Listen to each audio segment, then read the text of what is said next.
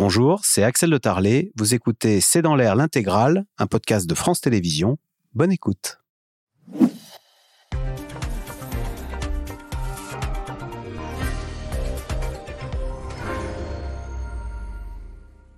Bonsoir à toutes et à tous. 57% des Britanniques regrettent le Brexit. Alors on appelle cela le Brigret, contraction de Brexit et de regret. Confronté à une inflation proche de 10%, le pays connaît des grèves massives à l'hôpital, dans les trains, les transports, une colère qu'on n'avait pas vue depuis l'époque de Margaret Thatcher. Question, quels sont les ressorts de ce mécontentement? Le nouveau Premier ministre Rishi Sunak fait-il moins bien que le Tony Truant Boris Johnson? Pourquoi le Brexit n'a-t-il pas apporté ses promesses? Et puis dans quel état se retrouve la Grande-Bretagne et quel est son avenir aux portes de l'Europe? C'est le sujet de cette émission de ce C'est dans l'air, intitulée ce soir Brexit, trois ans après, grèves et regrets. Pour répondre à vos questions, nous avons le plaisir d'accueillir Anne-Elisabeth Moutet. Vous êtes éditorialiste au Daily Telegraph. Philippe Turle, journaliste britannique, chroniqueur international à France 24. Nicolas Bouzou, économiste, directeur du cabinet de conseil Asterès et chroniqueur à l'Express. Sylvie Matelli, économiste, directrice adjointe de l'IRIS. Et puis en direct de Londres, on retrouve Agnès Poirier. Vous êtes correspondante en Grande-Bretagne pour l'Express. Je cite d'ailleurs votre article hein, de la semaine dernière dans l'Express. Royaume-Uni, les hôpitaux en état de mort cérébrale. Merci de participer euh, à cette émission en direct. Agnès Poirier, on commence peut-être avec vous. On pensait que la grève était une spécialité française. Alors chez, nous, la dernière grève, enfin la dernière grande manifestation, c'était mardi. Mais ce qui nous a échappé, c'est que le lendemain, chez vous, mercredi, il y avait des grèves massives. On se serait cru un peu en France, euh, de l'autre côté de la Manche? Alors, il est vrai que la grève, euh, surtout depuis 40 ans, depuis euh, Margaret Thatcher, n'est pas du tout l'expression démocratique favorite des Britanniques.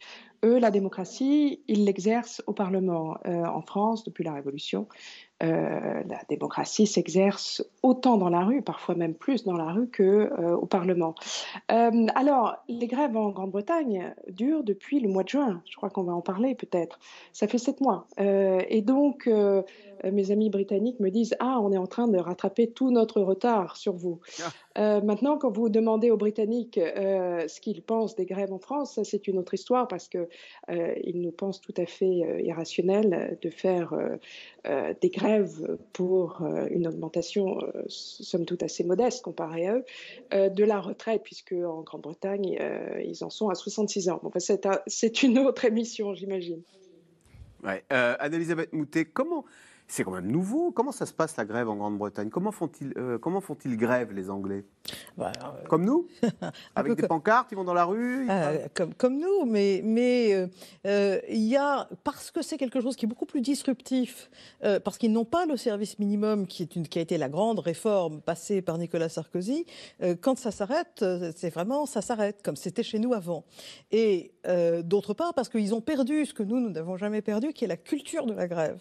Donc euh, c'est à la fois vu bon, d'une façon disruptive, d'autre part, ce sont à la fois des grèves sur lesquelles on peut parfaitement comprendre les motivations, mais qui choquent. Les grèves d'infirmières, les grèves d'ambulanciers ont terriblement choqué, et un certain nombre de journaux, pas nécessairement bien intentionnés à l'égard des grévistes, mais tout de même, ont, raconté des histoires vraies euh, de gens qui attendaient des ambulances euh, pour aller en, aux urgences et qui attendaient ces ambulances plusieurs heures. Il y a eu un cas de quelqu'un qui a attendu 23 heures et qui, je ne sais plus si cette personne est morte ou est dans un état désespéré, mais euh, c'est quelque chose qui a énormément choqué. Alors, comme en France, puisqu'en France on a eu des, grèves des personnels soignants, euh, on n'a pas l'impression que c'est aussi bien organisé, on a vraiment l'impression que c'est quelque chose qui est quelque chose du désespoir, euh, et on, on, raconte des histoires que d'infirmières britanniques qui, ayant été beaucoup moins protégées, comme tous les Britanniques, des hausses de prix dues à la fois au Covid et au changement de l'économie mondiale, sont obligées, elles travaillent, elles ont des salaires, elles sont obligées d'aller acheter,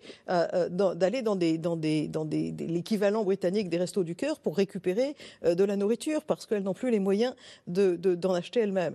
Donc tout ça, c'est quelque chose qui choque. On se souvient que le NHS et c'est-à-dire la, la Sécu britannique euh, est un, une vache sacrée en Grande-Bretagne. Personnellement, en tant que Français, je considère que c'est pas tout à fait mérité parce que euh, on a accepté une bureaucratisation euh, qui ferait pâlir d'envie nos propres bureaucrates et puis on a accepté toutes sortes de, systèmes de triage. Vous avez 70 ans, vous fumez, on ne va pas vous remplacer un poumon parce que c'est trop cher. Euh, je ne crois pas qu'aucun médecin français ne, trouverait le cœur à faire ça. Mais c'est tout de même les gens qu'on a applaudis pendant tous les soirs pendant la période du Covid. C'est tout de même aussi, mmh. on se rappelle de la grande cérémonie des Jeux Olympiques de 2012 à Londres où il y avait un ballet entier qui était à la gloire du NHS. Et ce sont eux aujourd'hui qui se mettent en grève. Et ce sont ceux qui se mettent en grève, à la fois parce qu'on arrive au bout de course d'un système encore plus épuisé que le nôtre, euh, et aussi parce qu'effectivement les conditions ne sont pas faciles. Donc, euh, dans la mesure où déjà maintenant, depuis des années, avant qu'il y ait les grèves, avant qu'il y ait eu les problèmes du Covid, vous attendiez pendant des, mois pour voir le médecin traitant obligatoire, pour qu'il vous envoie encore après des mois voir quelqu'un qui vous dira ah ben oui c'est un cancer du poumon, et je, parle de situations que je connais. Euh, ça, on n'a pas ça en France. On a une capacité en France de, de, forcer, euh, euh, le, enfin, de, de, forcer la bureaucratie aussi parce que curieusement. La grève est plus cadrée, vous voulez dire, en France, parce qu'on en a, on a l'habitude de la pratique, quoi. Alors, si on revient à la grève, hein oui, la grève est plus cadrée en France. La grève fait partie du système culturel français. Euh, c'est quelque chose, évidemment, qui monte les, enchères parce que ça veut dire qu'il faut un certain temps avant que la nation décide bon, bah, écoutez, c'est pas supportable d'avoir ces grèves. Et ce qu'on a bien vu sur la réforme des retraites, c'était le nombre, c'était moins le nombre de grévistes que le nombre des gens dans la rue. C'est le signe de quoi, Philippe Turl On sait qu'en Grande-Bretagne, on est il n'y a pas cette habitude de la grève. Donc si les Britanniques se mettent en grève en ce moment, ça veut dire quoi? Qu'est-ce que vous vous dites, vous, en tant que... il y a une certaine nuance, j'aimerais bien souligner, c'est que les, Britanniques qui font grève, c'est de plus en plus compliqué pour faire grève. Depuis l'époque de Margaret Thatcher, la, mise en place d'une grève est devenue beaucoup plus difficile.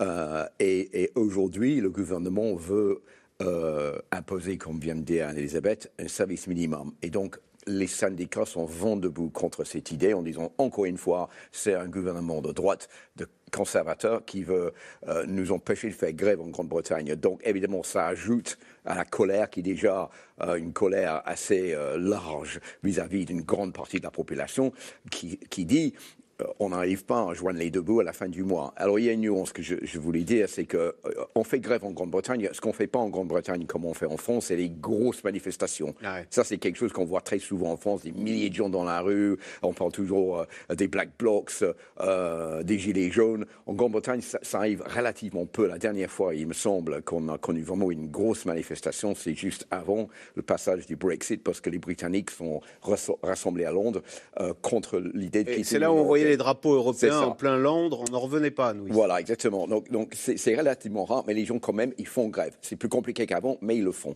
Cette fois-ci, je pense que c'est la première fois depuis 106 ans, quand même, il faut le souligner pour les infirmières, qu'elles sont dans la rue en train de faire grève, euh, parce qu'elles se disent, ou ils se disent, euh, nous, on a, on a perdu à peu près au moins 20% de notre pouvoir d'achat. Il y a l'inflation qui est montée à, plus de 10%. Euh, on n'a pas été augmenté depuis 2010. Euh, les prix ont bien augmenté depuis cette époque-là. Qu'est-ce que fait le gouvernement? Il nous propose 5, 6% maximum d'augmentation. Donc on est en perte de pouvoir d'achat d'au moins 15%. Nous, ce que nous voulons, c'est une augmentation de salaire de 19% pour combler la, manque à gagner que, nous ayons eu. Euh, et tant, qu'on n'a pas cette, euh, cette augmentation de salaire, on n'a pas envie de travailler. Parce que qui veut faire notre travail? Un travail où on est tout le temps sollicité. On arrive à la maison, on a des enfants en charge, euh, on n'a pas assez d'argent pour même payer nos factures d'électricité ou payer de la nourriture ou payer le loyer qu'on a à payer. Donc, à quoi bon continuer dans ce métier Donc, ils ont tous envie de partir du métier d'infirmière ou de, travail dans, les services publics en Grande-Bretagne. Et c'est ça le gros problème en ce moment. Nicolas Bouzou, ce mécontentement que vient de décrire Philippe Toll, on pourrait aussi euh, dire qu'on a la même chose en France, hein, avec un personnel hospitalier qui s'estime en bout. Est-ce que c'est plus grave en Grande-Bretagne? Je cite au hasard ce témoignage, c'est un habitant de Chelmsford qui dit Coût de la vie élevé, facture d'énergie, c'est complètement hors de contrôle. Je n'ai pas eu de véritable augmentation depuis des années. Il y a un effet domino à tous les niveaux. Oui, alors déjà, je voudrais vous dire, cette semaine, le FMI a publié ses prévisions de croissance pour euh, l'année 2023 et ça va répondre en partie à votre question parce que finalement, ce que la presse a dit à juste titre, c'est grosso modo les, les grandes économies occidentales résistent beaucoup mieux que prévu. Eh bien, il y a une économie occidentale qui est attendu en récession en 2023, une seule récession, ça veut dire baisse de l'activité économique, c'est le Royaume-Uni. Voilà, on, le- les voit, seule. les prévisions, Voilà. on les voit en ce moment. Et effectivement, le Royaume-Uni est la seule euh, économie. euh, même la Russie aura une croissance positive Ouais. cette année. Le Royaume-Uni, elle sera de moins 0,6% en 2023. Vous évoquez la question de l'inflation. L'inflation au Royaume-Uni, elle est de 10%. C'est deux fois l'inflation de la France. Et 10%, c'est un chiffre moyen. Là-dedans, il y a des prix qui augmentent pas. Donc si vous regardez l'alimentation, ce qui est évidemment très anxiogène pour les, pour les gens, on est plutôt sur un rythme de l'ordre de 20 à 25% en une seule année d'augmentation des prix. Alors après, en effet, on voit des manifestants, notamment ceux des services publics, le NHS par exemple, le système de santé. Donc ces gens disent, bah, face à cette inflation, il faut nous augmenter. Mais la difficulté du gouvernement britannique, et ça je crois que c'est très important de bien le comprendre, c'est qu'il a en réalité moins de marge de manœuvre financière qu'un État comme la France. En France, par exemple, on protège énormément les ménages. Il y a le bouclier tarifaire, il y a des aides, etc. Donc ça représente des montants absolument colossaux. Il y a des aides aussi au, au Royaume-Uni, mais elles sont sans commune mesure en matière d'ampleur avec ce qu'on fait euh, en France, parce que le Royaume-Uni aujourd'hui a une situation budgétaire qui est dégradée, mais surtout qui inquiète les marchés. Ce qui n'est pas le cas de la France. Parce que la France, aujourd'hui, on se dit, grosso modo, les marchés se disent, ils sont dans la zone euro, donc il faut faire attention à l'endettement. Et bi- Bien évidemment, on ne peut pas faire n'importe quoi, mais il n'y a pas de, de risque à, à- à court terme. C'est-à-dire qu'on se dit que derrière les Français, il y a le carnet de chèques allemand, Bien alors qu'on se dit que derrière les Anglais, il n'y a rien, quoi. Il n'y a que les Anglais. il n'y a rien. Alors, il n'y avait déjà pas le carnet Ouais, de chèques allemand. Il y avait déjà pas le carnet de chèques allemand avant parce que les- le Royaume-Uni n'était pas dans, dans la zone euro, mais au moins il était dans l'Union européenne, donc ça donnait au moins le sentiment quand même d'un espèce de sentiment de solidarité, d'une espèce de mutualisation. Là, ils sont tout seuls, si vous voulez. Et donc, bah, le gouvernement. Vous vous souvenez, je me souviens d'ailleurs, on avait fait une émission là-dessus quand le gouvernement de Liz Truss avait sauté. Pourquoi est-ce que ce gouvernement avait sauté en réalité? Parce qu'elle prévoyait des baisses d'impôts et que les marchés financiers avaient dit non, on n'achète pas. Très concrètement, que les- les ça voulait dire que les taux d'intérêt ne peuvent pas faire du quoi qu'il en coûte, parce que Exactement. contrairement à la France, ils sont sous le regard sévère des marchés financiers qui, à la moindre, au moindre déficit, euh, le- les, les attaqueraient et le pays serait victime d'attaques spéculatives. C'est ce que Bah, écoutez, c'est bah, c'est ce qui s'est passé concrètement euh, au moment euh, où Liz Truss est partie. Alors attendez, je ne veux pas euh, donner l'impression de dire ce que j'ai pas dit. Je ne pense pas que la France puisse faire n'importe quoi non plus. Mais je veux dire, le, le Royaume-Uni est beaucoup plus scruté par les marchés que ne le sont les pays de la zone euro. Sylvie Matelli, est-ce que finalement, bah, on aime bien se comparer aux Britanniques et en ce moment, on se dit, euh, bah, les Français vont mal, mais les Britanniques vont encore plus mal. Alors je sais que c'est c'est un sentiment que les Allemands appellent la Schadenfreude. Vous savez, se réjouir euh, de, de constater que ses voisins immédiats vont encore moins bien que vous. Est-ce qu'il n'y a pas un peu de ça finalement?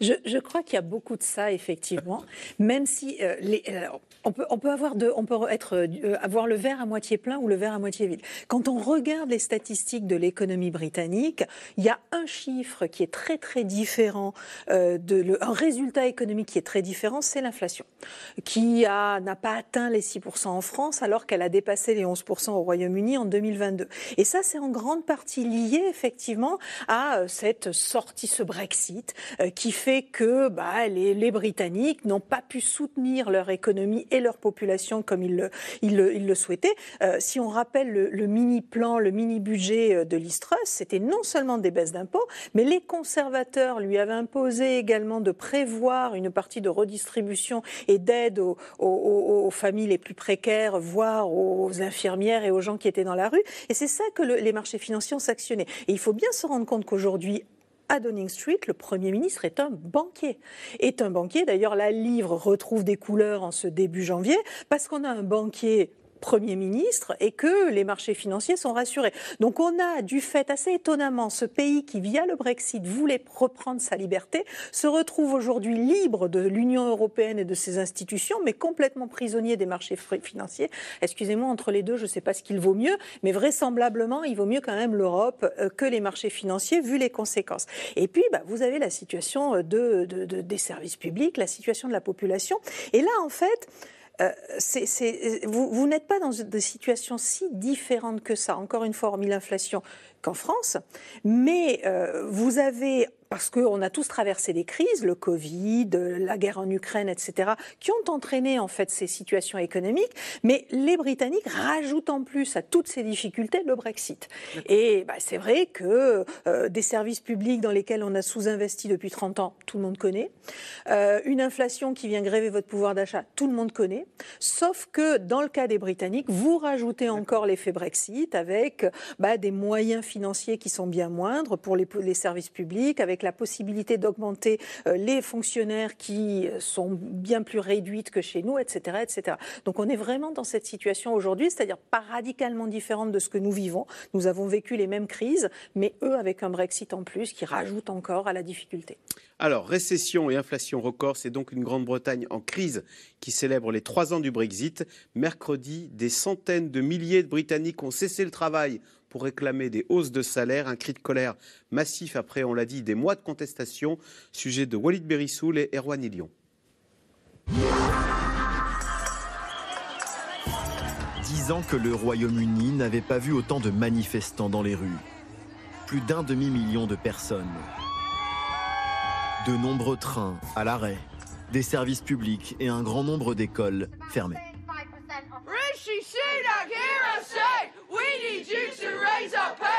Après les postiers, les soignants et les cheminots, les enseignants demandent à leur tour que leur salaire s'aligne sur l'inflation qui dépasse outre-Manche les 10%. Je connais des enseignants qui vont à la banque alimentaire. Ce n'est pas juste. C'est comme pour les soignants, c'est injuste pour n'importe qui de ne pas avoir une paie suffisante alors que tout a augmenté. Nous sommes dans la rue pour exprimer notre colère et ce mouvement ne fait que grandir. Les travailleurs veulent des salaires justes. Face au débrayage qui se multiplie, le gouvernement conservateur la joue façon Thatcher, avec l'adoption lundi d'une loi imposant un service minimum, une loi anti-grève, dénonce l'opposition. Cette loi va restreindre encore plus les droits des syndicats dans un pays qui est déjà le plus restrictif en la matière parmi les démocraties développées. Après avoir applaudi les infirmières, on va maintenant les virer Premier ministre depuis 100 jours, Rishi Sunak refuse toujours de céder sur les salaires pour ne pas, dit-il, alimenter le cercle vicieux de l'inflation. Le plus important, c'est de freiner l'inflation. La chose qui fera la plus grande différence dans la vie de tout le monde, c'est si nous arrivons à faire en sorte qu'à la fin de cette année, les factures n'augmentent plus aussi rapidement. Arrivé au 10 Downing Street sur une promesse d'intégrité, le voici rattrapé et affaibli par une série de scandales et d'affaires. Dernière en date, Nadim Zaraoui, le patron du parti conservateur, en délicatesse avec le fisc, évincé dimanche dernier après des mois de tergiversation. Son échec à le limoger alors que le pays entier comprenait bien ce qu'il se passait montre à quel point le Premier ministre est faible. Il ne fait que superviser le chaos. Il est constamment dépassé.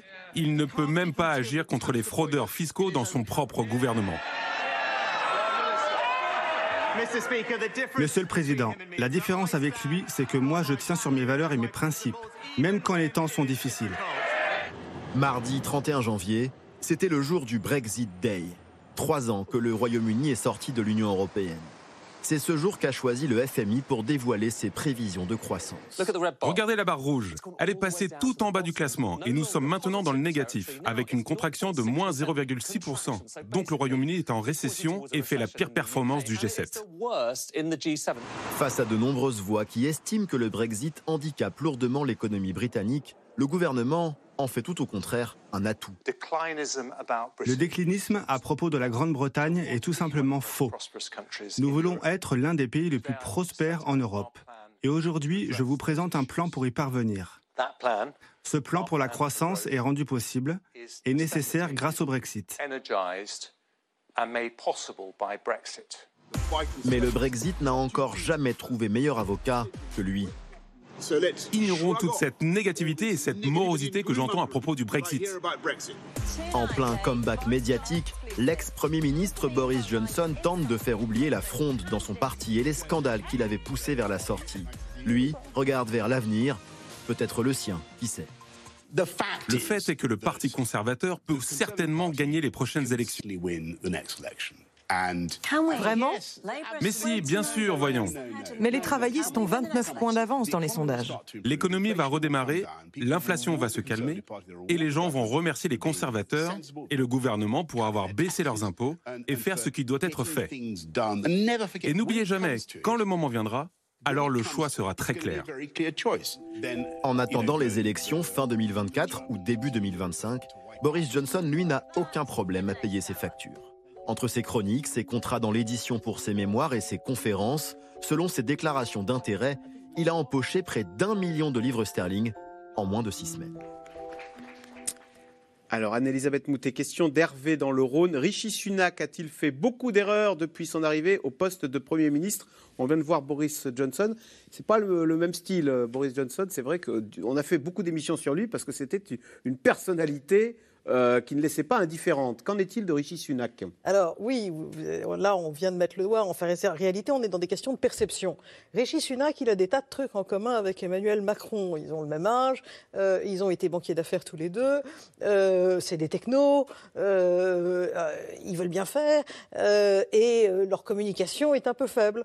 Et ça, ça joue. Maintenant, il faut même rappeler une chose, qui est que l'histoire de toutes les crises économiques euh, depuis les années 70, euh, c'est que la Grande-Bretagne qui a une attitude sur on va a une attitude qui dit on va se prendre absolument tous les problèmes tout de suite et on va en sortir plus vite. Euh, on se souvient de la crise qui a suivi la première guerre du Golfe en 1991 et en France on était très protégés parce que la France se protège. Donc on regardait, c'était la période qui allait vers le traité de Maastricht et on avait tous l'air de dire formidable, Delors a raison, c'est très bien.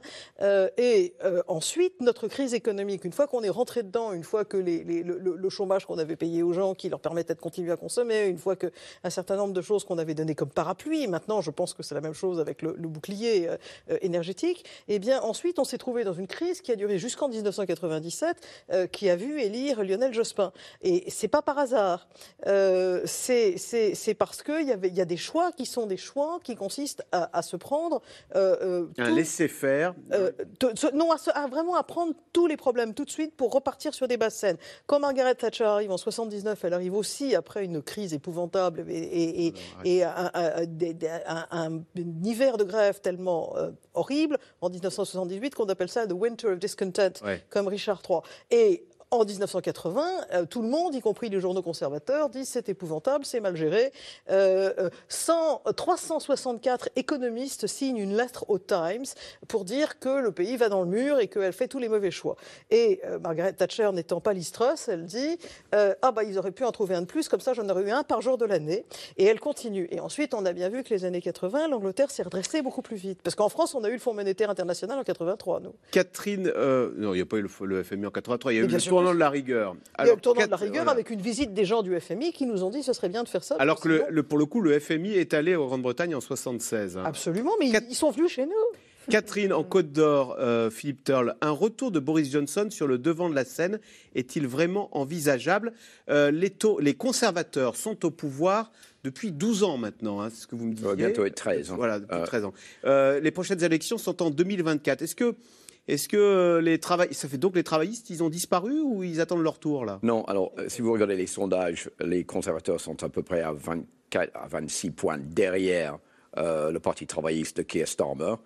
je dirais que c'est pas un, vote en faveur des travaillistes, bien évidemment, et des gens qui aimeraient bien que les travaillistes prennent le pouvoir, mais c'est plutôt un vote contre les conservateurs parce qu'il y a une fatigue contre cette partie. On voit le sondage. Voilà, ces années au pouvoir.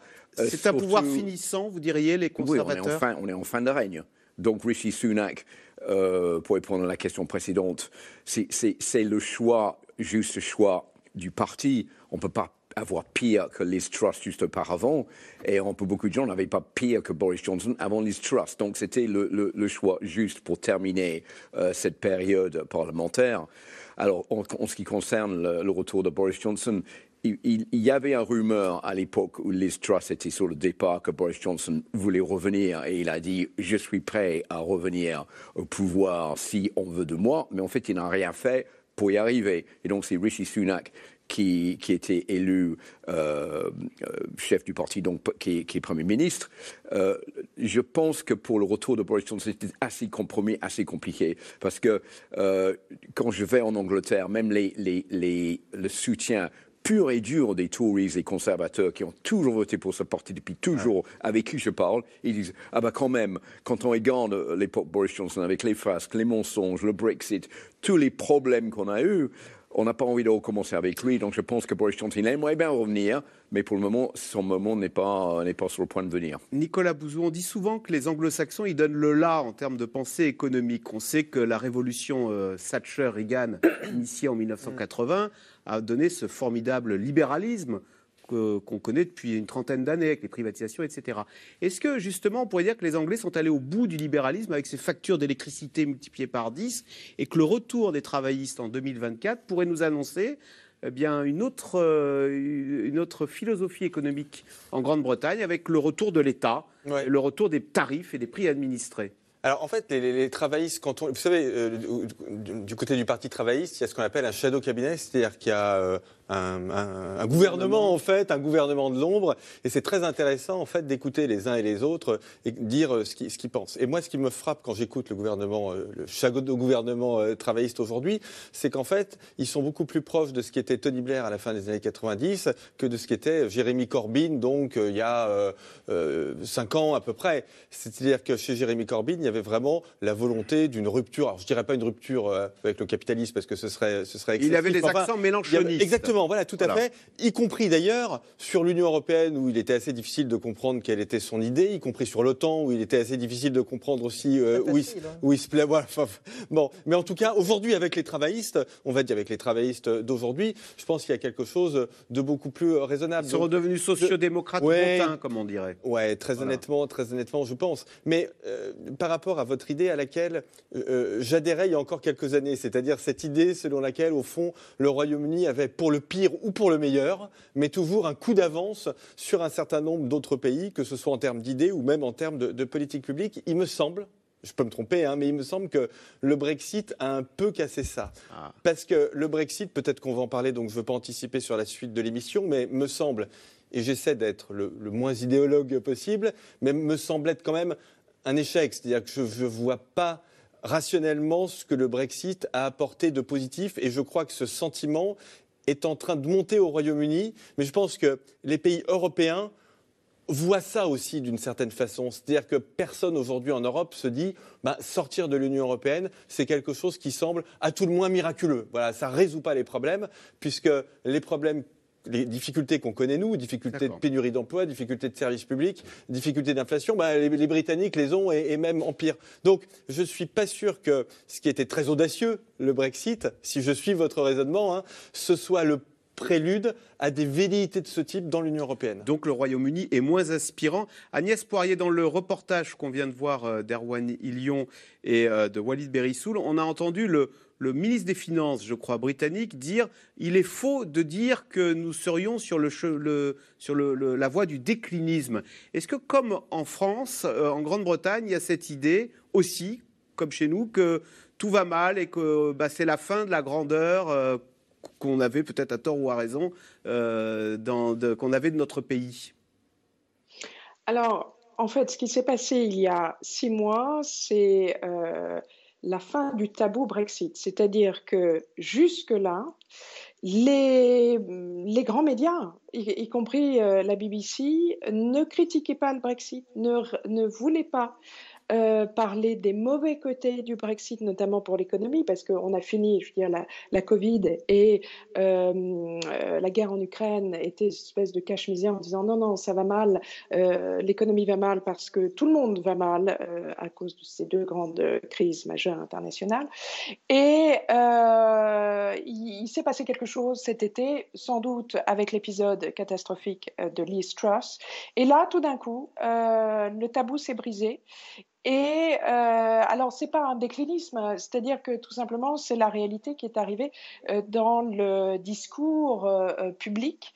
et donc, on a vu des grands médias comme le Financial Times, comme la BBC, commencer à révéler les vraies couleurs et les vraies conséquences, comme la perte de 20% du commerce extérieur avec l'Union européenne, ce genre Il y a de cet choses. ancien donateur Tory, conservateur, qui dans le Guardian a donné cette interview et il disait euh, le Brexit a été, et euh, c'était un ancien conservateur, un désastre complet, un mensonge total. Oui, absolument. C'est-à-dire vraiment les, vannes, euh, ou, du moins une digue a explosé l'été dernier. Et, mais alors du coup, évidemment, les conservateurs euh, accuse euh, tous ceux qui maintenant parlent euh, ouvertement du, Brexit et des conséquences néfastes, non seulement pour l'économie, mais ça on en parlera peut-être parce que pour moi les grèves sortent largement du cadre des revendications salariales dues à l'inflation, dues à une politique d'austérité qui date de, depuis 12 ans. Mais les grèves en fait sont aussi le symptôme et révèlent une, espèce de déliquescence sociale, économique et politique qui règne dans le pays et qui sont la conséquence si vous voulez, pas seulement du Brexit, mais c'est la fin euh, du règne des, conservateurs et de 12 ans. Donc, euh, pour revenir au déclinisme, euh, eh bien, les conservateurs sont obligés un petit peu de ramer et de reprendre ce qu'ils disaient, qui était si on dit du mal du Brexit, on dit du mal de la, la volonté populaire et on est anti-patriotique. C'était ça jusqu'à l'été dernier. On ne pouvait pas critiquer le Brexit sous peine d'être taxé d'anti-patriotisme. Ça, c'est fini. Mais vous voyez, cette semaine, il y a les prévisions du FMI et tout de suite, la première réaction, c'est de dire Ah, mais évidemment, d'abord, ce ne sont que des prévisions. Le FMI se trompe tout le temps et le FMI euh, est pro-européen. Ça, ça, revient, si vous voulez, dans le discours. Donc il y a une espèce de, de, lutte, si vous, si vous voulez, euh, mais les conservateurs sont en fin de règne euh, et les travaillistes s'apprêtent à reprendre euh, le pouvoir l'année prochaine. Et vraiment, les grèves qui durent depuis sept mois vont continuer sans doute parce que Rishi Sunak va être obligé quand même de lâcher un peu de l'Est et d'accepter une augmentation de salaire. En fait, son jeu à Rishi Sunak, il essaye de gagner du temps.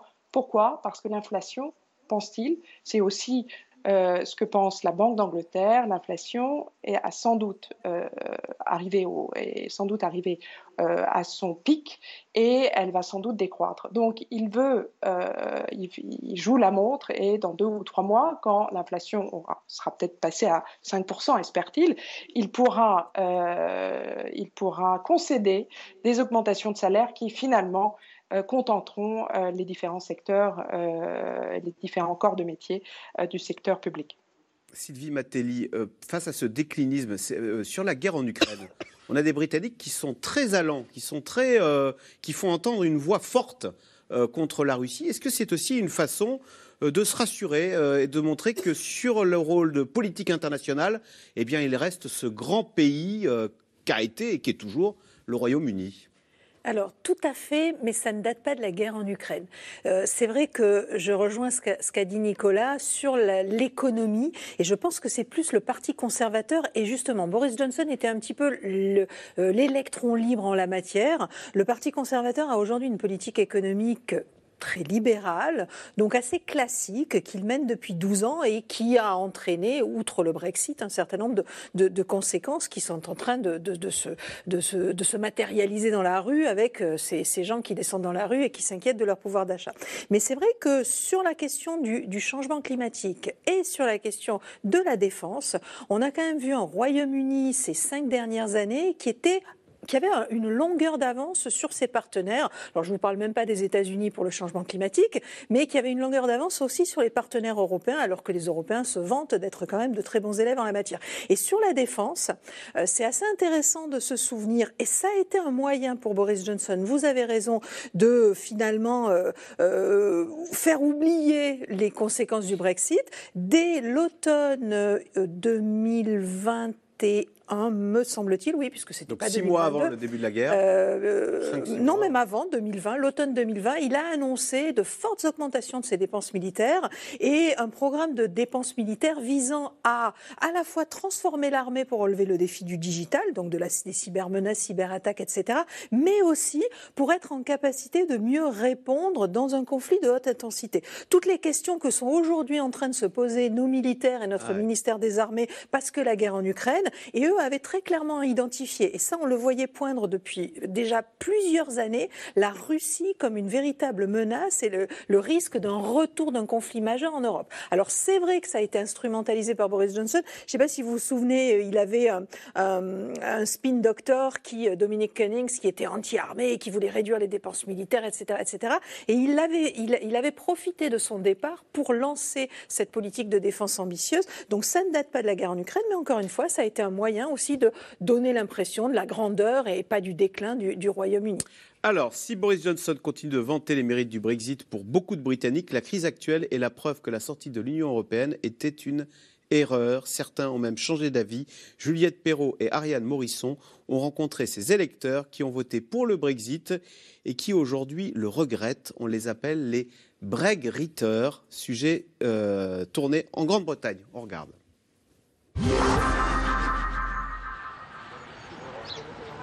C'est une petite boutique qui fait la fierté des habitants de Hartington. Salut Chris, ça va Bien et toi en cette journée enneigée Robert y est le maître des lieux. Un fromager fier de nous montrer son produit phare, une sorte de bleu made in UK, le Stilton.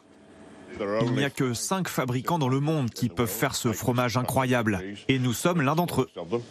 Un fromage qu'il exportait jusqu'ici un peu partout dans l'Union européenne. Mais cela, c'était avant le Brexit et ses nouvelles règles. Aujourd'hui, si je veux vendre ce fromage, par exemple, je dois fournir ce certificat qui me coûte 180 livres. Alors que ça, ça coûte 2 livres. Pour nous qui sommes des petits producteurs, ce document, c'est la fin de notre business avec l'Union européenne. Pourtant, Robert, comme beaucoup de fermiers ici, a voté pour quitter l'Union en 2016. Sept ans plus tard, ne reste que le sentiment amer d'avoir été trahi. On nous a dit que tout serait beaucoup plus simple, qu'il y aurait moins de régulation, moins de documents à remplir, moins de paperasse, moins d'inspections. Mais en fait, tout ça, ça nous a rendu la vie plus compliquée. Nous avons perdu des marchés et nous n'avons eu aucun des bénéfices qu'on nous avait promis. Des Britanniques qui regrettent d'avoir voté pour le Brexit. À Londres, Dami nous a donné rendez-vous à quelques mètres du Parlement. En 2016, il passait ses journées ici, à faire campagne pour la sortie de l'Union. Ici, c'est l'endroit où les décisions politiques sont prises. C'est l'endroit idéal pour faire campagne. On pouvait facilement approcher les ministres et les députés. De cette époque, l'avocat de 30 ans n'a gardé aucun souvenir ou presque. Les prospectus sont partis à la poubelle. Ne reste qu'une photo sur son téléphone, prise avec un certain Boris Johnson. Quand je l'ai rencontré, j'ai tout de suite compris que ce n'était pas un homme politique comme les autres. On avait l'impression qu'il savait tout mieux que tout le monde et qu'il pouvait nous surprendre. Un leader charismatique et une promesse faite aux Britanniques, un Royaume-Uni plus grand et plus prospère en dehors de l'Union.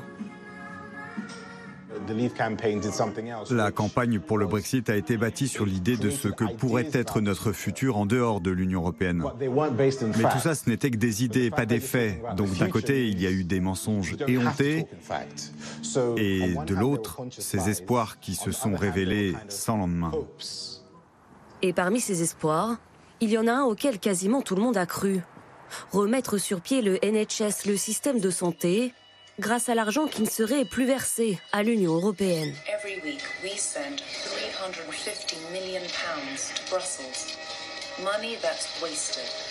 Ça, c'est ce qui m'a fait voter pour le Brexit. Christopher, comme d'autres, y croyait dur comme fer. Sauf qu'aujourd'hui, les mauvaises nouvelles s'accumulent sur le front du NHS.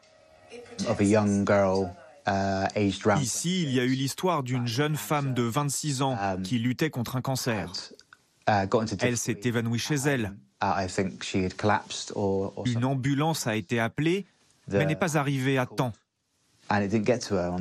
Ce qui est très inquiétant aujourd'hui, c'est que si vous appelez pour une ambulance ou pour vous faire livrer votre dîner, qui va arriver le premier La réponse pourrait vous surprendre.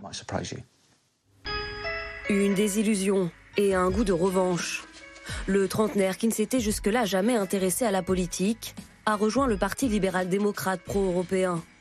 Objectif à long terme, pousser pour l'organisation d'un nouveau référendum. Un souhait aujourd'hui partagé par deux tiers des Britanniques.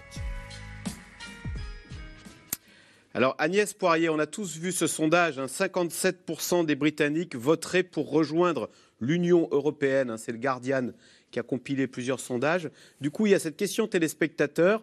Un retour du Royaume-Uni dans l'Union européenne est-il encore possible? Est-ce que cette question, elle effleure les Britanniques aujourd'hui?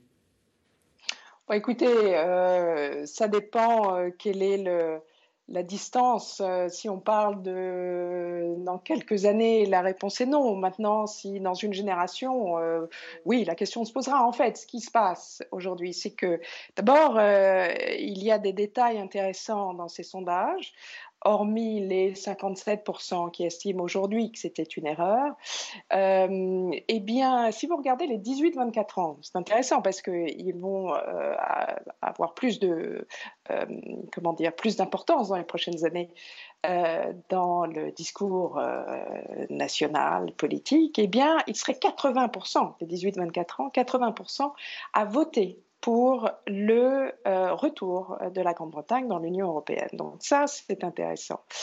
Euh, ce qui est aussi intéressant, si vous voulez, c'est que on vient de fêter les trois ans de la sortie de la Grande-Bretagne de l'Union européenne, mais aussi les dix ans de ce fameux discours de David Cameron, dans lequel euh, il lançait fort imprudemment cette idée de référendum sur euh, l'appartenance à l'Union européenne. Et euh, son objectif à l'époque, c'était de calmer une fois pour toutes les rancœurs et surtout le courant eurosceptique dans son parti. Bon, ce fut tout l'inverse.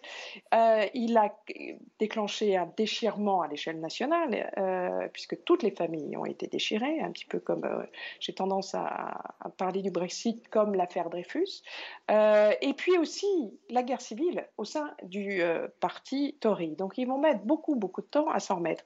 Mais ce qui est intéressant, c'est que les travaillistes qui euh, s'apprêtent à reprendre le pouvoir euh, l'année prochaine et qui travaillent assez sérieusement et à terre aussi leur division euh, interne, eh bien pour le moment, David Lammy, qui est le ministre du cabinet fantôme, le ministre des Affaires étrangères du cabinet fantôme de Keir Starmer et qui sera peut-être le prochain ministre des Affaires étrangères, dit il faut repartir de bon pied avec l'Union européenne, il faut changer notre, enfin redevenir amis euh, et collaborer sur un certain nombre de sujets importants, mais il n'évoque aucunement la possibilité de euh, revenir dans le marché unique ou même euh, de rejoindre l'union douanière.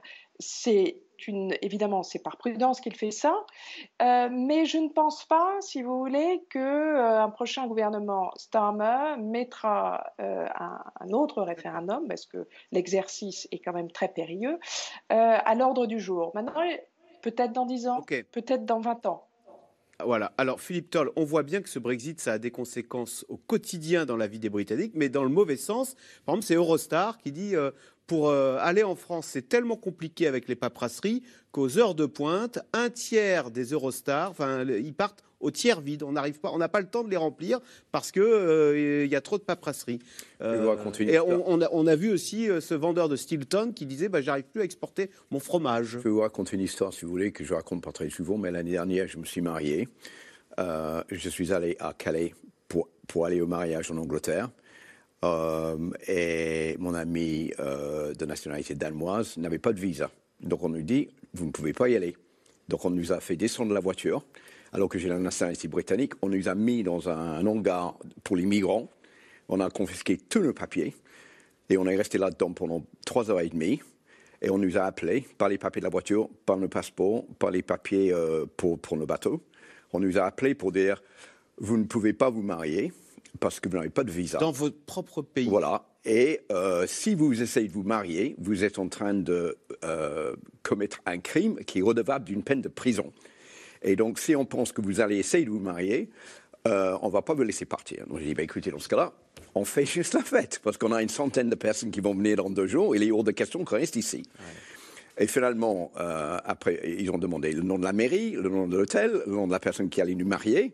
Euh, on a dit, OK, on fait que la fête. Ils ont dit, très bien, on vous rend vos papiers, mais vous ne devez pas vous marier. On sort de là, on rentre dans la voiture et on prend le bateau et on rentre en Angleterre. Et je vous dis une chose, j'ai beaucoup voyagé dans le monde, dans beaucoup de pays, en Afrique, en Asie, où c'est quand même très chaud pour traverser les frontières. Mais là, c'est le pire que j'ai jamais eu, alors que c'est mon propre pays. J'étais tellement en colère que je ne suis pas retourné en Angleterre pendant six mois. Parce que je me dis, les Anglais, quand même, ils exagèrent. Et, tout ça, c'est à, cause du Brexit. Parce qu'avant, on n'avait pas ce problème. Et ce matin même, j'allume mon portable. J'ai un compte bancaire en Angleterre chez Barclays depuis que j'ai 14 ans, je reçois un texte pour dire nous avons fermé votre compte parce que vous n'avez plus le droit d'avoir un compte vivant à l'étranger maintenant que nous ne sommes plus dans l'Union européenne, donc plus de compte bancaire en Grande-Bretagne pour moi. Donc tout ça, c'est des petites choses qui rendent la vie beaucoup plus difficile. Et euh, euh, j'essaie de trouver un mot poli pour le dire, mais je ne trouve pas. Euh, voilà. On a compris votre Juste une dernière chose. Quand, on achète quelque chose en Angleterre, j'ai fait le calcul. Quand on, si on veut exporter de la viande fraîche, il y a avant juste un dossier à remplir et on, envoie la viande fraîche en France. Euh, vous aviez chez Marks Spencer des saucisses, des, steaks, des choses comme ça qui étaient euh, à vendre. Maintenant, c'est fini tout ça. Quand on chez Marks Spencer, il n'y a que des, gâteaux, euh, du pain et, quelques biscuits. C'est tout. J'ai fait mon petit, ma petite enquête sur le nombre de, fichiers à remplir. Il y en a, il me semble, 25 euh, papier, euh, démarche à faire pour exporter de la viande fraîche et des coûts, euh, comme on a entendu dans le reportage. Donc, ça se fait plus. Et quand on fait venir un article de l'Angleterre, il faut toujours payer des droits de douane là-dessus. Juste une dernière chose, j'ai acheté une phare pour ma voiture qui m'a coûté 100 euros et j'étais obligé de payer 70 euros de, de, frais d'importation pour, pour le faire venir en France. Anne-Elisabeth Moutet, on va être honnête, si ça se passe mal, c'est qu'il euh, y a aussi des deux côtés peut-être euh, des contrôles tatillons. Euh, si ce, ce, pauvre Anglais a des difficultés à exporter son Stilton en France, c'est parce que les douaniers français peuvent avoir mis des contrôles tatillons. On a l'impression côté français, d'abord, un, c'est une fois de plus une joie un peu malsaine. On se réjouit de voir qu'ils sont allés dans le mur en quittant l'Union européenne parce que euh, en creux, bah, ça nous donne raison. On a raison d'être dans l'Union européenne. Et en deux, on se demande si on n'a pas tout fait aussi pour que ça se passe mal, le Brexit euh, Je vais vous rappeler une lettre écrite par Pierre Castex, notre précédent Premier ministre, à Ursula von der Leyen il y a quelques mois. Jean Castex. Jean Castex, pardon. Jean Castex, notre ancien euh, Premier ministre, et Jean Castex qui disait exactement il faut bien montrer que c'est plus, ça doit être plus douloureux de sortir de l'Union européenne que d'y rester. Et on a tout de même un peu l'impression que la difficulté à trouver un accord sur un, millier, des milliers de, de, dispositions qu'il faut retricoter, comme nous l'expliquait Jean-Dominique Jean Giuliani dans beaucoup d'émissions, eh bien, on, bloque à toutes les, tous les, toutes les échelles, précisément parce qu'on veut que ce soit difficile. Euh, il y a deux pays qui ont arrêté les négociations pour rentrer dans l'espace économique européen ou pour renégocier le Brexit au même moment, c'est la Suisse et euh, les Britanniques. Alors on peut dire que les Britanniques, et c'est vrai, ont très mal préparé le Brexit, on euh, euh, gère la bureaucratie très mal, etc. Mais les Suisses, c'est des gens sérieux. les Suisses, c'est des gens qui travaillaient depuis 9 ans pour avoir un, rapprochement avec l'Union européenne, et ils ont fini par rompre ça, à peu près au moment d'ailleurs où les ennuis du Brexit se voyaient, et donc ils voyaient bien ce qui allait leur arriver. Enfin, ils avaient eux, ils avaient un statu quo, donc c'était un peu différent. Mais c'est vrai aussi qu'il y a une volonté absolument euh, expliquée par le Premier ministre de la France et totalement comprise à Bruxelles. J'ai passé du temps à Bruxelles, pas nécessairement rigolo, à travailler sur des questions de régulation euh, euh, il n'y a pas très longtemps, et on, voit bien que tout est fait. De punir le pays qui a quitté le club. Il faut, il faut rendre les choses plus difficiles. Il faut que ce soit. Il, faut que ce enfin, il y a ce soupçon, dans tous les cas, que les Français ont tout fait pour punir. J'étais là le jour où David Cameron. Il se trouve que j'étais à Bruxelles, non pas avec les gens qui recevaient David Cameron, mais le jour où il est venu pour essayer de négocier. Il voyait arriver le référendum, il essayait de négocier euh, des, avantages supplémentaires. Euh, et il n'a. Alors, il est rentré en Grande-Bretagne où tout le monde s'est empressé de dire il n'a rien obtenu, euh, les, etc. et, il voyait bon, les listes de son, sa, liste de courses et puis il n'avait rien eu. À Bruxelles, j'étais avec des Français et des Allemands qui étaient assez impliqués là-dedans et qui euh, disaient, mais enfin c'est incroyable, on lui a encore donné trop de choses, euh, c'est un scandale, il ne faut pas le laisser faire. Enfin, c'était absolument évident qu'avant même le vote du référendum, il y avait déjà l'idée qu'il fallait totalement casser cette relation. Compris. C'est une autre promesse non tenue du Brexit, en tous les cas, la réduction du flux migratoire le nombre d'embarcations qui traversent la Manche illégalement ne faiblit pas, bien au contraire. Une équipe de C dans l'air s'est rendue à Ipswich, c'est une petite ville euh, dans le sud-est de l'Angleterre qui accueille depuis quelques mois une centaine de migrants. Et eh bien, vous allez le voir, sur place, le sujet divise profondément les habitants. Sujet de Juliette Vallon, Arnaud Fora et Anne Maquignon.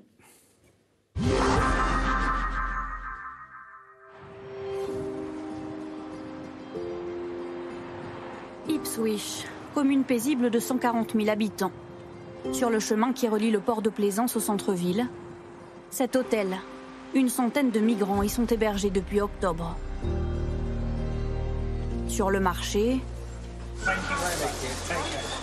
à l'heure où les Britanniques subissent de plein fouet la crise économique, l'accueil des migrants n'est pas toujours compris.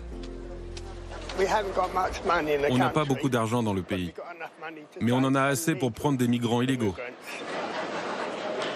S'ils viennent pour des bonnes raisons, d'accord, mais si ce n'est pas le cas, ce n'est pas bien. On s'en occupe, on leur donne de l'argent, des habits, de nouveaux téléphones, des jogging. 125 livres pour vivre. Quoi de plus? je suis une maman célibataire avec deux enfants et je lutte tous les jours. Je pense qu'on a autant besoin d'aide qu'eux. Um, Nous, il faut qu'on continue de bosser et de gagner de l'argent pour vivre. Juste en face de l'hôtel en briques rouges, la boutique de Cathy. Ça fait 2 livres 75. Je vous le mets dans un petit sac. Elle vend de la décoration et des cadeaux ici depuis 15 ans. À 58 ans, elle s'inquiète. Avant l'arrivée des migrants, l'hôtel était fréquenté par des hommes d'affaires et des touristes. Malheureusement, la présence de ces gens-là n'aura pas d'impact sur l'économie locale, comme ça aurait été le cas avec d'autres voyageurs. Ils n'ont pas d'argent à dépenser ou simplement pas les moyens d'acheter ce genre de produits. Par exemple, quelque chose comme ça, un savon solide, c'est presque 8 livres. Ou ce savon français a plus de 3 livres. On en a vraiment pour tous les budgets ici. Mais si vous n'avez pas d'argent, même ça, c'est trop cher. Elle aussi subit brutalement l'inflation. Avant, je ne me serais pas inquiétée à propos de certaines choses. Par exemple, si j'ai besoin de sacs, je me demande vraiment si c'est nécessaire. Des difficultés quotidiennes qui rendent l'intégration de ces migrants encore plus difficile. Alors ils peuvent compter sur le soutien des associations très présentes dans le sud de l'Angleterre. À quelques kilomètres d'Ipswich. Comment ça va aujourd'hui? Pas mal. Les réfugiés viennent ici pour se nourrir. Tiens, prends un panier et prends ce dont tu as besoin pour cette semaine. Merci.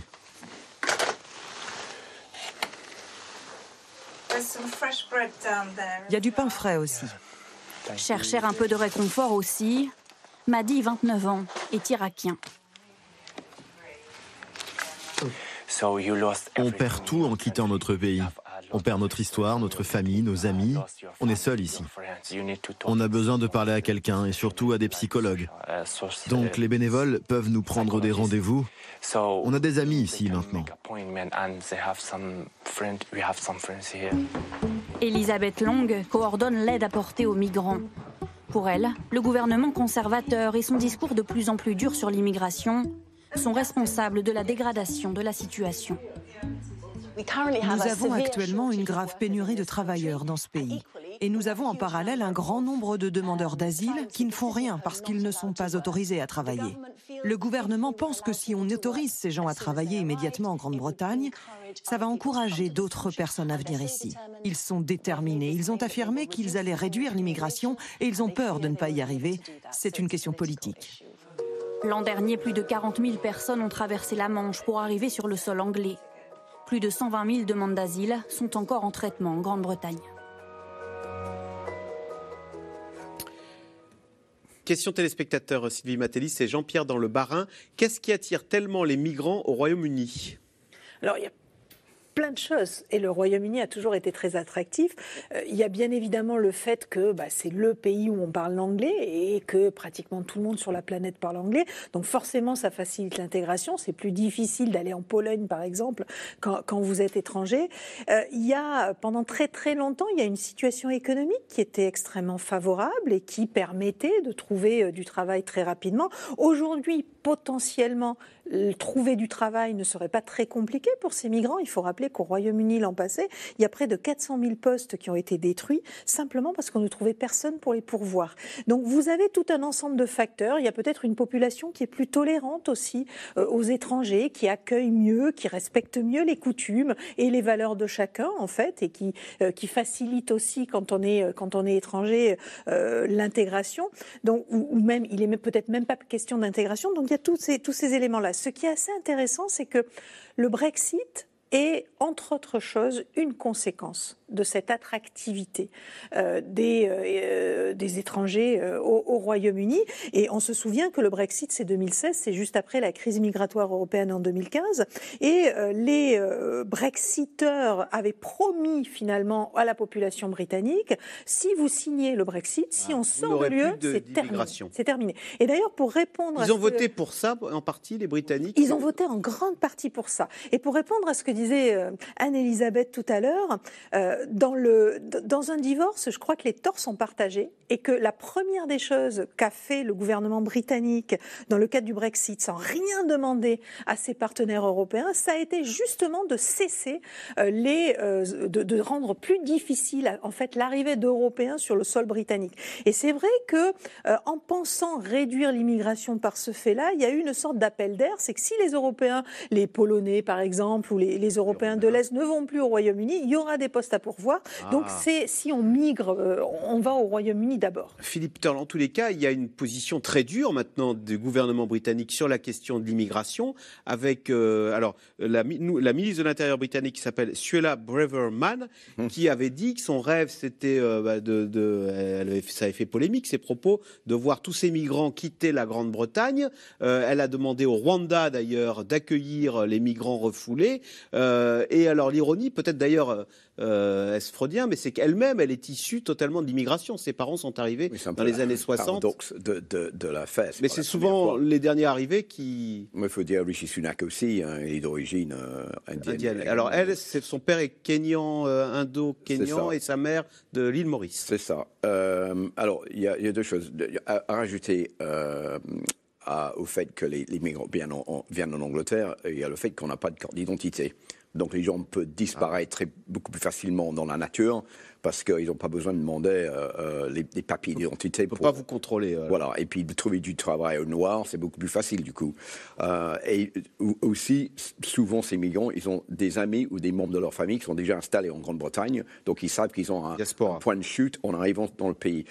pour revenir à ce que vous disiez sur Swella Braverman, il est vrai que le... Elle est un, un, parler beaucoup plus décomplexé, totalement décomplexé. Elle est l'équivalent, disons, d'un de, personnage de l'extrême droite française qui est, qui, nommée au gouvernement euh, conservateur en Grande-Bretagne. Et elle a un seul but, vraiment, ce qu'on ce a vu d'ailleurs euh, dans, les reportages, on a vu en bas dans, l'écran, Stop the boats, arrêter les bateaux. Donc c'est l'un des priorités du gouvernement de Rishi Sunak, c'est d'empêcher ces bateaux de, de commencer leur périple depuis Calais ou Dunkerque vers la Grande-Bretagne.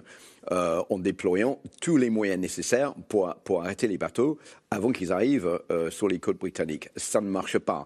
Et donc ils disent très bien, maintenant, euh, puisque vous n'avez pas le droit selon la loi britannique, de venir en Grande-Bretagne d'une façon illégale. Il faut demander l'asile politique avant de venir. Si vous l'avez et c'est accordé, vous pouvez venir, mais vous ne pouvez pas le demander sur place. Donc, qu'est-ce qu'on va faire? On va prendre tous ces gens-là, on va les envoyer au, Rwanda, pour que là-bas, ils font la demande.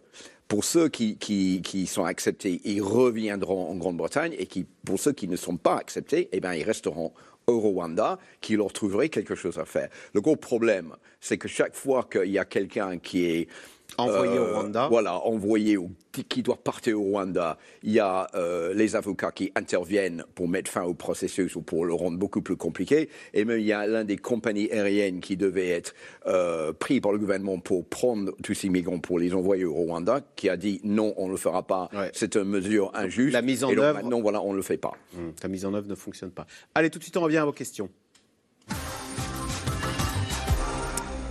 Ah, une question plus people. Euh, Claire, dans le Loir-et-Cher, la cérémonie de couronnement, de, remarquez c'est sérieux, de Charles III sera-t-elle très fastueuse? Donc c'est le 6 mai prochain.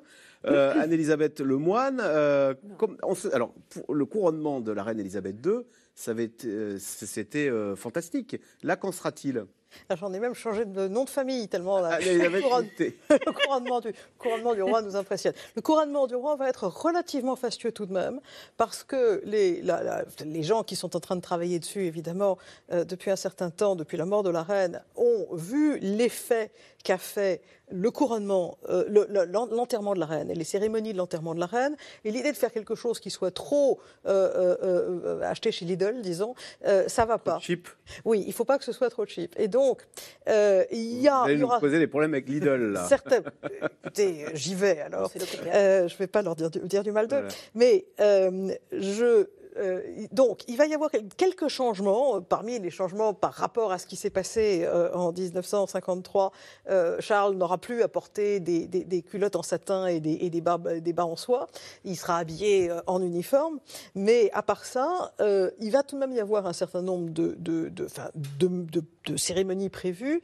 Et ça sera un, bon, beaucoup, d'autant plus ouvert au Commonwealth que euh, c'était de toute façon ce qu'aimait énormément la reine, d'Angleterre, et d'autre part que s'il y a encore quelque chose qui marche dans les, les, alliances internationales, c'est le Commonwealth, 54 pays euh, qui sont, certains sont d'anciennes colonies britanniques, mais pas tous, euh, et donc ils vont être invités. Est-ce qu'il y aura Harry et sa femme? Il paraît qu'Harry, on lui a proposé des ponts d'or pour commenter le mariage de son père sur la télé américaine. Alors ça, ça va être intéressant, parce que Harry et sa femme ont été invités par Charles, et Harry a dit qu'il ne viendrait que si il recevait des excuses de la famille royale. La, famille royale qui considère qu'ils se font insulter tous les quarts d'heure euh, par euh, le, couple de, qui a été surnommé maintenant le duc et la duchesse de Montecito en Californie. Euh, il y a des grandes négociations. Alors au départ, le roi Charles s'est servi de Eugénie, la fille du prince Andrew et de Sarah d'York, parce qu'elle est très amie avec Harry pour essayer d'arriver à un compromis. Ça n'a pas marché. L'archevêque de Canterbury a été chargé d'aller pacifier la situation. La situation Charles ne veut pas donner l'impression qu'il veut euh, casser les ponts. En plus, il est très malheureux que son, son fils ne soit pas avec lui, sa belle-fille Choumoisseux. Juste pour que vous sachiez, je, je dis ça en deux secondes, c'est que la cérémonie est payée par le contribuable britannique, c'est pas la famille royale qui paye. Et donc, c'est pour ça ils ont essayé de faire une ah. cérémonie un peu moins fastueuse, parce que, vu l'état de l'économie, la famille royale paye les mariages, et choses comme ça, mais quand c'est euh, un couronnement qui est un événement d'État, eh ben, c'est l'État qui paye, donc ah. les contribuables. Euh, euh, Agnès Poirier, question de Jean-Louis qui habite à Paris. Les Français qui travaillent au Royaume-Uni ont-ils vu leur situation changer fortement après le Brexit? Est-ce que euh, le quotidien, ou il y a plus de tracasseries suite au Brexit pour les Français qui travaillent? C'est très simple. Soit vous obtenez, vous avez obtenu ce qu'on appelle le settled status, et dans ce cas, vos droits sont garantis de façon permanente et donc vous n'êtes pas embêté. Euh, soit vous ne l'avez pas eu, et à ce moment-là, ben, euh, beaucoup de ces Européens, pas seulement les Français, euh, eh bien, sont rentrés chez eux. Alors, il y a aussi un statut intermédiaire qui s'appelle le pre-settled status, c'est-à-dire que si vous n'avez été dans le pays que quelques années, on vous donne le bénéfice du doute, si vous voulez, et puis il faudra compléter votre dossier plus tard. Voilà. Euh, mais euh, si vous, voulez, si vous n'avez pas votre status, c'est devenu très compliqué. Euh, absolument. Nicolas Bouzou, c'est Sébastien qui s'interroge. La guerre économique entre les pêcheurs britanniques et normands s'est-elle calmée? Et d'une façon plus générale, quels sont l'état de nos relations, alors aussi bien politiques mm. qu'économiques, avec entre la France et le Royaume-Uni? Oui, alors vraiment cette histoire des pêcheurs, elle s'est calmée, mais elle a été mais un psychodrame absolument incroyable je ne sais pas si je peux le dire, mais je le dis quand même, le, ministre des Affaires européennes à l'époque était Clément Beaune, c'est l'actuel ministre des, Transports. Et voilà, il, m'a confié vraiment que ce dossier était. Euh, On avait menacé de couper le, courant euh, à l'île Jersey. après, je ne vais certainement pas parler pour lui, il faudrait lui demander, mais disons que les relations étaient incroyablement difficiles pour deux pays qui sont des pays euh, amis. et qui sont des, et, qui sont des, des, alliés. Mais je crois qu'il y a quelque chose, puisque vous souhaitez élargir la question, je crois qu'il y a quelque chose qui doit aussi entrer en ligne de compte dans ces analyses, c'est le fait que l'Europe de son côté évolue et se renforce et devient moins naïve par rapport à tous ses partenaires, y compris par rapport au Royaume-Uni. L'Europe aujourd'hui un petit peu plus dure dans sa relation avec les États-Unis. On l'a vu suite à ce qu'on a appelé l'IRA, l'Inflation Reduction Act, qui est un plan en fait de subvention, des, des États-Unis pour leur euh, industrie. Euh, voilà, pour leurs industries. Eh bien, euh, l'Union européenne, par la voix de Thierry Breton, réplique de façon a priori, on va voir, mais à peu près équivalente. Et c'est un petit peu la même chose par rapport au, Royaume-Uni. C'est-à-dire que le, Brexit s'est réalisé à un moment mais c'est d'ailleurs aussi en raison du Brexit d'ailleurs, à un moment où l'Union européenne devenait sans doute un peu plus unie et un peu plus agressive, y compris vis à -vis de ses alliés. Quelles sont les relations entre Rishi Sunak et Emmanuel Macron? Bien meilleure que celle entre, entre Emmanuel Macron et, euh, et Boris Johnson. L'Istras, est passée en, en, éclair et donc euh, on s'en est pratiquement pas rendu compte. Mais il y a tout de même le sentiment, euh, d'un côté comme de l'autre, qu'on a suffisamment de connaissances, de, concepts en commun pour que ce soit pas impossible. Maintenant, Rishi Sunak était pour le Brexit. Il n'a jamais été contre le Brexit, à la différence de l'Istras qui avait changé d'avis en route et surtout pour devenir Premier ministre. Euh, et son idée, c'était l'idée d'avoir une Angleterre du grand large. Finalement, celle qui était aussi décrite par Boris Johnson. néanmoins, et on, sait que c'est quelqu'un qui a le, souci de maintenir l'économie dans un bon état, de, donc de maintenir les relations dans un bon état, et c'est pas un provocateur. Et donc, dans ce cas spécifique, ça n'arrive pas. Et puis, il faut pas oublier qu'il y a toujours des bonnes relations militaires entre la France et la Grande-Bretagne, euh, parce que ce sont, euh, à part maintenant qu'on a aussi l'armée ukrainienne, les deux grandes armées du continent, avec euh, des tâches extrêmement complémentaires, puisque ils ont à peu près la même puissance de déploiement à l'étranger, mais c'est sur des terrains différents. donc, ça, ça n'a jamais cessé. Les contacts sont, permanents. Il y a des contacts aussi au niveau euh, international. Donc ça, ça se passe pas trop mal. Donc la relation bilatérale n'est pas affectée par euh, la sortie du, Brexit. Euh, alors, le Royaume-Uni a-t-il remboursé sa dette vis-à-vis de l'Europe? Ça, c'était parce que l'Europe avait pris des engagements au nom du Royaume-Uni. Il fallait donc que le Royaume-Uni rembourse. On imagine que bon, c'est en bonne voie. Ça reste un État de droit. Euh. C'est alors, je pense, j'ai pas regardé. Je pense que c'est en bonne voie, mais il faut se rappeler que Boris Johnson avait menacé de ne pas payer.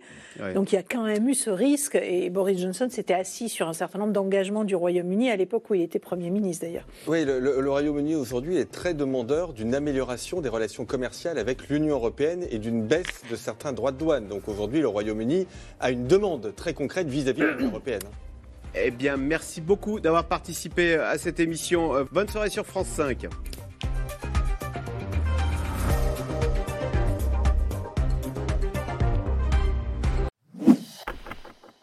Merci d'avoir écouté C'est dans l'air. Comme vous le savez, vous pouvez désormais écouter l'intégrale, mais aussi l'invité ou vos questions à nos experts. Tous ces podcasts sont disponibles gratuitement sur toutes les plateformes de streaming audio. Et pour le replay vidéo, c'est sur France.tv, bien évidemment. À bientôt.